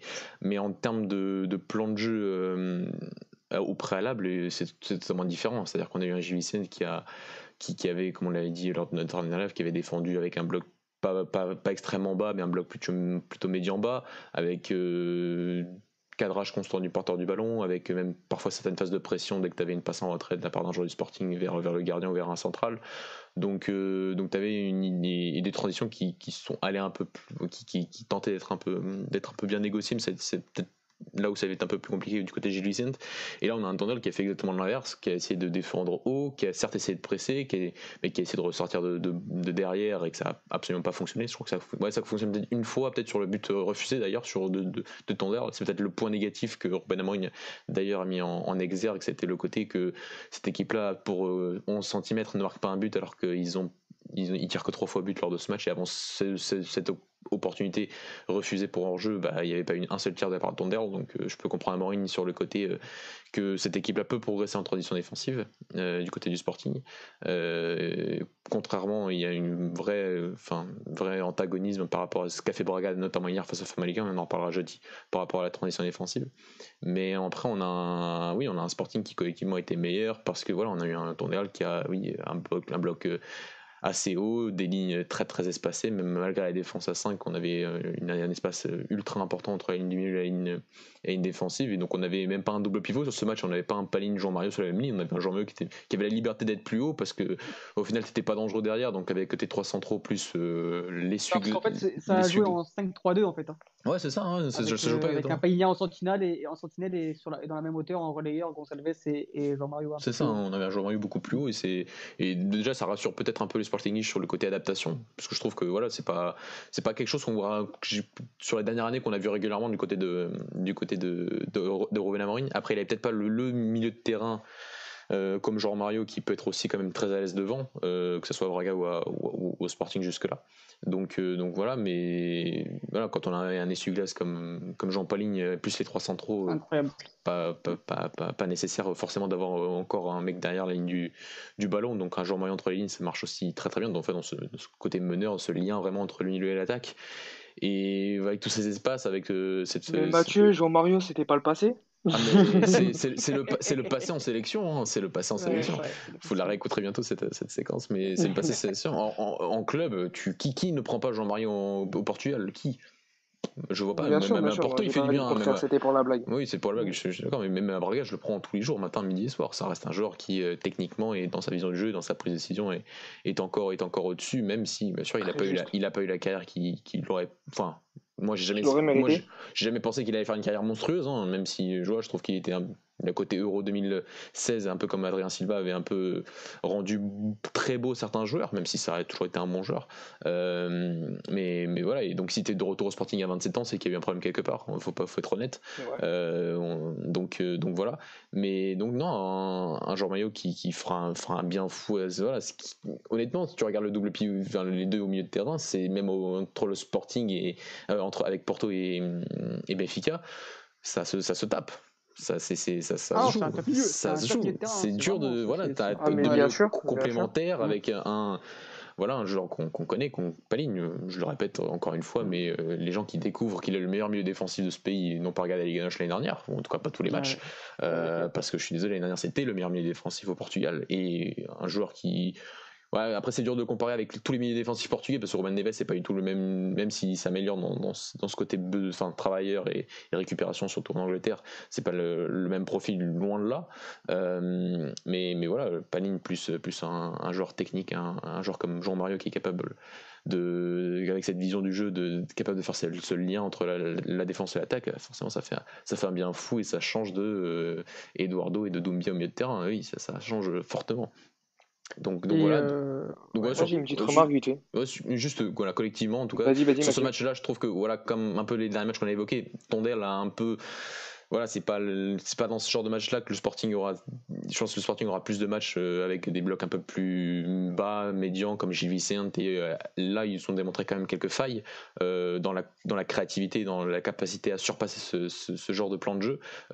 aujourd'hui, je trouve que Tondel a quand même bien grossi le trait et quand j'entends tu vois pas mal de, de, de Sporting qui ont dit que c'est peut-être le meilleur match sur les cinq dernières saisons du Sporting, je trouve qu'il y a eu quelques matchs notamment avec Kaiser quand, quand le Sporting bat 3-0 Braga à l'Albalade qui était qui était bien plus complet face à un adversaire bien meilleur euh, et avec euh, des plans de jeu où l'adversaire a, moins laissé jouer le Sporting. Donc, euh, donc, donc je n'étais pas forcément d'accord avec cette analyse-là, mais en tout cas, oui, ça, collectivement, ça a été un très bon match du Sporting. Peut-être qu'on reviendra sur certaines individualités après. Bien sûr, je vais déjà lancer Louis sur le sujet Sporting. Oui, je ne sais pas si tu, si tu as regardé mal quand on est là, mais déjà une question plus globale. Est-ce que ça te surprend de, de, voir un Sporting à ce niveau-là et un Sporting qui sera un gros concurrent, je pense, pour, pour Porto déjà cette saison? Est-ce que ça me surprend à demi-teinte? Un petit peu, forcément. Euh, parce que euh, tu te dis que bon, il y avait quelque chose d'intelligent, tu sais que bah, le coach est de qualité. Euh, on l'a, je pense qu'on l'a assez encensé dans notre, au sein de notre émission. Tu as un coach de qualité, tu as un recrutement plutôt intelligent, même si tu as une moyenne d'âge qui est quand même assez jeune, si je ne m'abuse. Tu, bah, tu, en fait, tu sens qu'il commence à y avoir un vrai projet euh, au sein du Sporting. Avant, il y avait des semblants de projets ou peut-être je, m'abuse, hein, j'abuse. Hein, oui, tu, peux répéter ce que je dis au mois de mars ou pas? Oui, oui, mais en fait, ça fait. Bon, je vais pas te vanner là-dessus. Non, non, mais c'est vrai que tu as dit que tu sentais que le Sporting était quand même sur un bon chemin depuis un an. Tu, tu, tu le dis, c'est vrai. Ah non, Et euh, depuis mars. ouais, bon, lui, ça fait 8 ans, il le dit, mais bon. Non, mais, mais c'est vrai que là, sur le moment où tu as eu Amorim qui est arrivé et que tu as eu des idées en place, tu, tu, tu, tu l'as répété avec insistance. C'est vrai, c'est tout à ton honneur et aucune gloire quand on connaît le football. C'est bien ce que tu dis, non? Mais, euh, mais euh, pour revenir vite fait, euh, à demi-teinte. Parce que forcément, bah, sans mentir et sans langue de bois, on voit toujours le Sporting bien commencer, se dire ouais, bon, euh, ça va ralentir, euh, voilà, ça va retomber dans ses vieux travers, etc., etc. Et là, pour le coup, j'ai pas tout à fait cette sensation. Pour être honnête, j'ai regardé un match et demi du Sporting euh, cette saison, donc je je peux pas non plus avoir un avis très tranché. Mais tu sens qu'il y a de l'idée, tu sens que ça commence à être encore plus en place que l'année dernière. Tu sens des joueurs qui prennent du plaisir entre eux. Et ça, j'avais l'impression qu'au Sporting, ça manquait aussi des fois. Tu... Moi, en fait, j'ai envie de parler d'un joueur que j'aimais beaucoup avant et euh, déjà ouais, et j'ai bien aimé. C'est bah je pense que tout le monde va en parler qui est même pas à mm. son poste et qui est euh, pour moi excellent. Bah, c'est Poté, hein, c'est euh, tu mm. Pedro Gonçalves si on peut. Ouais, Pedro Gonçalves, il est mm. au-dessus du lot, il est bon techniquement, le mec est et comme on dit quand es, il est totalement épanoui sur le terrain à l'heure actuelle. Voilà, c'était le mot que je cherchais. Et, euh, et ouais, mode stack, pour moi, il est, il est, il est, il est sur lui parce que vraiment, c'est bah, un joueur que j'ai euh, euh, bah, du coup, j'ai commencé à le connaître à la fin de l'année dernière. Et dès les premiers matchs, j'ai euh, bah, totalement accroché. Et je pense qu'en fait, il a choisi le bon club. Il a bien fait de pas venir à Porto.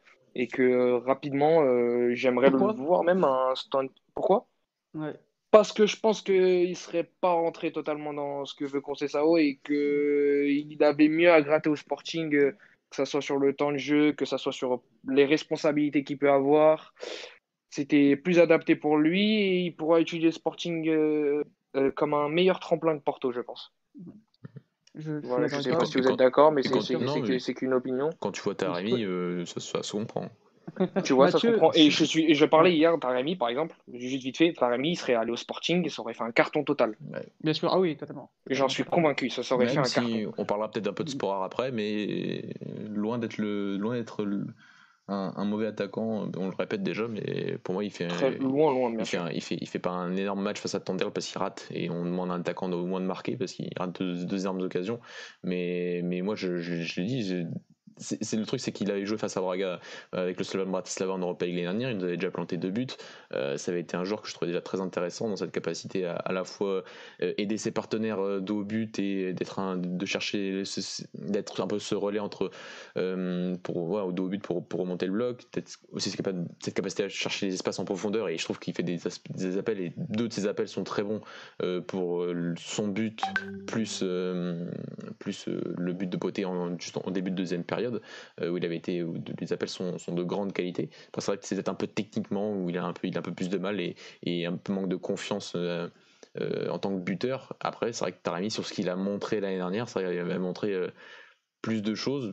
J'ai envie d'attendre et je pense que cet attaquant-là, avec de la confiance, peut revenir parce que en Europa League, il avait inscrit 6-7 buts et en, Slovaquie, euh, il me semble, euh, il était déjà à peu près à une trentaine de buts sur 30 matchs, je crois, sur sa dernière saison. Donc ça reste un joueur qui, devant les cages, euh, a des sensations et, je pense juste à besoin d'enchaîner les matchs et d'avoir plus de confiance pour pouvoir pour pouvoir apporter vraiment quelque chose au Sporting parce qu'on a quand même senti et à chaque fois sur ces entrées on sent quand même qu'il y a une grosse différence devant avec ce profil un peu plus buteur de fixation des défenseurs centraux adverses c'est quand même autre chose. Est-ce que tu aurais pu avoir mieux Peut-être? Après, tu l'as quand même payé cher, tu l'as payé il n'y a que 6 mois, donc euh, je trouve que euh, le produit a besoin de peut-être un peu plus de temps encore.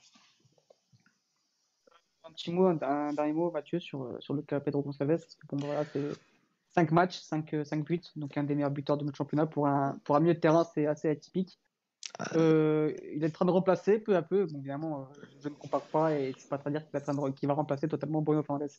Mais peu à peu, il est en train de prendre la place de, ce, de leader, de leader de cette équipe-là, de buteur, de, de passeur, d'homme un peu à tout faire. Pedro Salves, 22 ans, euh, donc euh, déjà euh, presque indispensable au Sporting. On se posait un peu la question l'année dernière, je ne sais pas si tu te rappelles, en, neuf, à Braga, on se disait ouais, mais quel poste, enfin mhm. plus devant, plus derrière, en fait, bah partout. C'est un joueur qui, comme je viens de dire, sait tout faire, peut jouer partout. Euh, très jeune, est-ce que euh, tu penses encore qu'il va, qu'il n'a pas fini de progresser, que euh, d'ici quelques temps, ça peut devenir un, top player comme, comme Bruno Fernandes et peut-être même postuler à une place de sélection à moyen terme? Euh, c'est encore un peu dur, enfin j'ai encore un peu de mal à le dire. En tout cas, ce que, ce que je vois sur depuis qu'il est arrivé à Famalicão l'année dernière et cette année, c'est le côté euh, capable de jouer 6. Il a joué 6 l'année dernière avec Famalicão. Quand Jean-Paul Souza passe avec un 4-2-3 à un moment, sur certaines, quand il n'a pas Gustavo Assunção, il joue dans un double pivot et parfois très bas à la construction avec Oros Rasic l'année dernière. Euh, il jouait 8 il a joué quasiment toute la saison dernière dans le 4-3-3. Et euh, cette année, il joue pas vraiment. On parle de milieu de terrain, mais pour moi, il est quasiment milieu offensif. Il est, il est, haut sur le terrain. Il n'est pas la même mmh. hauteur que Jean-Mario et Jean Paligne. Dans ce 3-4-3, on a souvent dit qu'il n'y a pas vraiment d'ailier. Enfin, les ailiers, tu peux mettre des ailiers à ces postes de piston, mais après, les joueurs qui sont à l'intérieur. Euh, donc là, depuis le début de la saison, on a surtout du Pedro Gonçalves, Nuno Santos. Et là, sur le dernier match, on avait euh, Thiago Thomas, qui lui est un peu plus à l'intérieur, mais cherche plus un peu, un peu la profondeur. Donc, profil différent et intéressant, je trouve, dans ces options qu'il peut avoir là, à ces, deux positions-là, euh, côté, côté sporting. Mais pour le c'est un peu plus sur le terrain, donc c'est pas étonnant de le voir un peu plus près de la surface et qui marquait des buts, parce que déjà l'année dernière, il marquait des buts, hein, il l'a marqué, euh, je me souviens, face à Rio, il marque un super but de, de, de, un but de buteur, mais un, un, un, joueur qui a des sensations dans la surface. Euh, face à Benfica en Coupe du Portugal, il marque un super but aussi. Donc c'est un joueur qui, qui, qui, a, qui, a, du sang-froid devant, devant, les cages et euh, qui aujourd'hui, comme il est placé un peu plus haut, et c'est à cette position-là qu'on qu disait, Alex, hein, il peut peut-être jouer dans le double pivot, mais moi j'ai dit, si un Ricardo Horta s'en va, qui on pourrait prendre? Pourquoi pas Pedro Gonçalves Surtout qu'il fait. 7 buts l'année dernière. 7 buts en 40 matchs. 7 buts, donc honorable. Et pour un joueur qui joue plus bas, donc euh, cette année qui joue plus haut, oui, il marquera, il marquera plus de buts, c'est normal, parce que c'est un, un, joueur qui a ces sensations-là. Mais, mais, mais, mais voilà, je suis pas étonné et je trouve qu'il fait un, une bonne, euh, bah, il fait un excellent début de saison. Voilà, après voilà, on va le comparer bien sûr aux performances du dernier grand milieu de terrain que le Sporting a eu en termes de créativité qui est Bruno Fernandes. Euh, mais, mais en tout cas, c'est une, c'est une top recrue euh, qui vient en plus du championnat interne, du mercato interne, donc c'est, c'est, valorisant pour, pour toutes les parties, je trouve. Une recrue qui a été donc, recrutée à, hauteur de 6,5 millions pour 50% des droits. Ce qui est beaucoup. Hein. Ce, qui est beaucoup. Ce qui est beaucoup, ce qui, ce qui en gros, ça, ça vaut 13 millions. Quoi. Voilà. Si on, peut, dire ça. Après, c'est le côté. On en a beaucoup. Enfin, on en a parlé en disant que c'était. au début, certains sportifs disaient, mais pourquoi enfin, c'est, beaucoup d'argent. Et je pense qu'ils ont plus quand même critiqué le, la négociation, enfin, voilà, plus que le joueur. Le joueur, je pense qu'on mm. savait tous qu'il avait des qualités. Après, voilà, peut-être que oui, le, la négociation, même celle avec Tabata, est un peu un peu, un peu bizarre. Enfin, voilà, ça reste quand même beaucoup, d'argent et des sommes quand même pour un club comme Braga, par exemple, qui, était quand même très très dur à atteindre, encore une fois, après le, transfert d'Abel Ruiz côté, côté Voilà les garçons, je pense qu'on a été assez complet. Euh, ça fait 1h20 d'émission. On a été assez complet sur tous les sujets qu'on pouvait traiter. Euh, est-ce que vous voulez un dernier mot là sur les sujets à traiter ou bien on passe directement aux mentions spéciales? Non, c'est bon, la mention spéciale. Bon pour toi, Louis? Mathieu? Non, non, on peut pas sur mention spéciale. Bah, Louis. Mention spéciale, je laisse commencer, Louis. Bah, d'habitude, moi, mais... mais non, même pas. C'est ouais, forcément, j'allais être vainqueur, c'est ça, ouais. Non, mais en vrai, euh, en vrai, ma mention spéciale, c'est d'habitude, c'est des bêtises, c'est des conneries que je lâche. Mais euh, sera mignon ce soir, ce sera pour mon père. C'était son anniversaire aujourd'hui. Oh. Et euh, c'est lui qui m'a transmis cette passion qu'est le football et encore plus du FC Porto et aussi un petit peu de l'Olympique de Marseille. Donc euh, voilà, c'est le petit mot ce sera pour mon père pour lui souhaiter un joyeux anniversaire et, voilà, tout c'est tout simple et efficace. Un grand homme. Un grand homme. Bien plus grand que moi. Et plus grand que toi aussi. Hein. Forcément, c'est pas compliqué. Mathieu, si t'as une mention spéciale. Bah, premièrement, joyeux anniversaire à, ton papa, Louis. Joyeux anniversaire à Pedro aussi. Enfin, c'est vrai, c'est vrai. À notre, à notre Pedro. Et ma mention spéciale, elle sera pour l'arbitrage portugais. Alex, il faudra qu'on fasse une émission un jour parce que c'est pas, c'est catastrophique. C'est catastrophique. Ça fait ça, me, ça, Me, ça, me, fait chier de la faire, mais, il faut le faire. Faut, le Mais c'est pas. En fait, je pense qu'il faudra qu'on essaie de faire un débat constructif et pas parler bien sûr du, des fameux débats de, de trio d'attaque. C'est ça. J'ai pas envie d'un débat en fait. Euh, on fera pas, on fera absolument pas, absolument pas ça. Mais c'est plus parler de. Non, ça, ça, ça, dépend qui on invite aussi dans cette émission. Un Dani, mais mais le, je pense que. mais c'est surtout le côté, euh, enfin la qualité de l'arbitrage de Portugal. C'est-à-dire que tu as quand même la FIFA, je crois, le UEFA qui avait dit, qui a sorti un rapport comme quoi l'arbitrage portugais n'était pas aussi mauvais qu'on voulait le dire. Bon, c'est pas, on voit pas beaucoup d'arbitres portugais sur les dernières compétitions internationales, euh, que ce soit la dernière Coupe du Monde, il n'y en avait aucun, ou même à l'Euro 2016, il me semble qu'il n'y en avait aucun. Donc, euh, c'est ce genre de choses aussi qui. C'est plus, je pense, parler de la qualité et de la, la qualité de nos arbitres dans tous les matchs parce qu'il y a notamment un cas la semaine dernière entre Rio et, et, et, et euh, où donc les grands ne sont pas impliqués, pourtant l'arbitrage est catastrophique. Euh, donc, euh, donc voilà, même le cas de, Braga Famalicão hier, j'ai pas, j'ai pas d'honte à le dire que l'arbitrage est quand même sacrément, sacrément chelou, même si une situation, je pense, pas deux des situations litigieuses pour les deux camps et donc l'intervention de Miguel Ribeiro, le président de Famalicão, m'a beaucoup surprise à la fin. Euh, mais à part ça, voilà, j'en ça en, direct, mais il faudra qu'on en parle un petit peu, pas sur le côté que des grands, mais sur la, qualité de nos arbitres qui est pour moi abominable. Euh, d'accord, oui, c'est vrai que je, te rejoins un peu sur la qualité des. J'en parle, j'en parle jamais, moi je suis contre parler d'arbitrage à chaque fois, que ce soit. Même avec le PSG, hein, je, que PSG sélection, voilà, c'est vrai que pour moi ils font partie du jeu et donc ils ont le droit à l'erreur. Forcément, les joueurs ont droit à l'erreur, les entraîneurs ont droit à l'erreur, les arbitres ont droit à l'erreur. Mais c'est vrai qu'il y a des moments où, surtout quand avec la VAR, tu vois, même avec la VAR, il y a des erreurs, c'est que c'est difficilement compréhensible parfois certains choix d'arbitrage.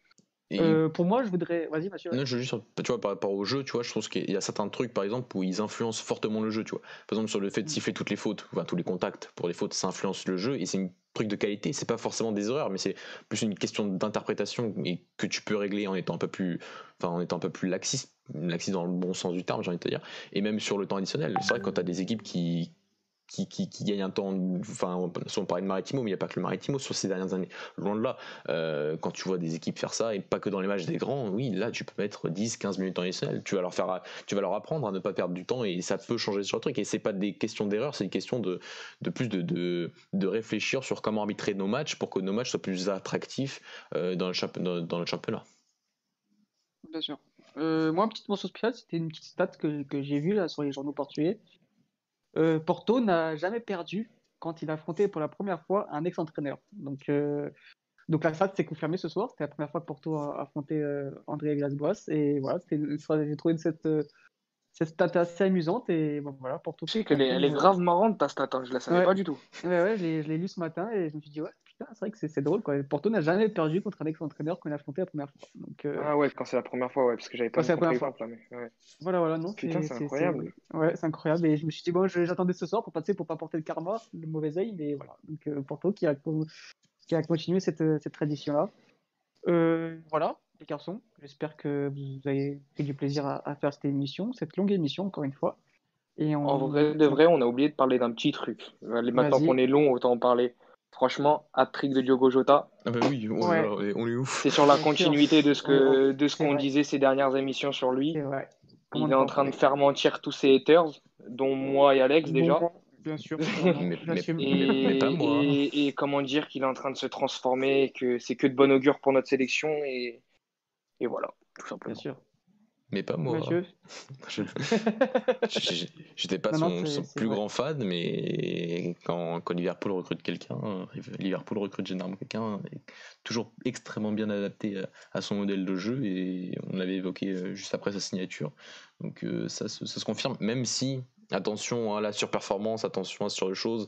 Même si là c'est face à des très bons adversaires, Atalanta était quand même est une super équipe et, et a montré un niveau, en prenant 5-0, j'ai pas vu le match, mais un niveau assez moyen, je pense. Et attention à la surperformance et, et voir en plus sur la continuité, même si c'est vrai que sur. Euh, voilà, parce qu'il sortait en plus quand il arrive de, à Liverpool, il sortait pas d'une période extraordinaire à Wolverhampton. C'était pas, il sortait pas de sa meilleure période. Donc attention à ces cycles.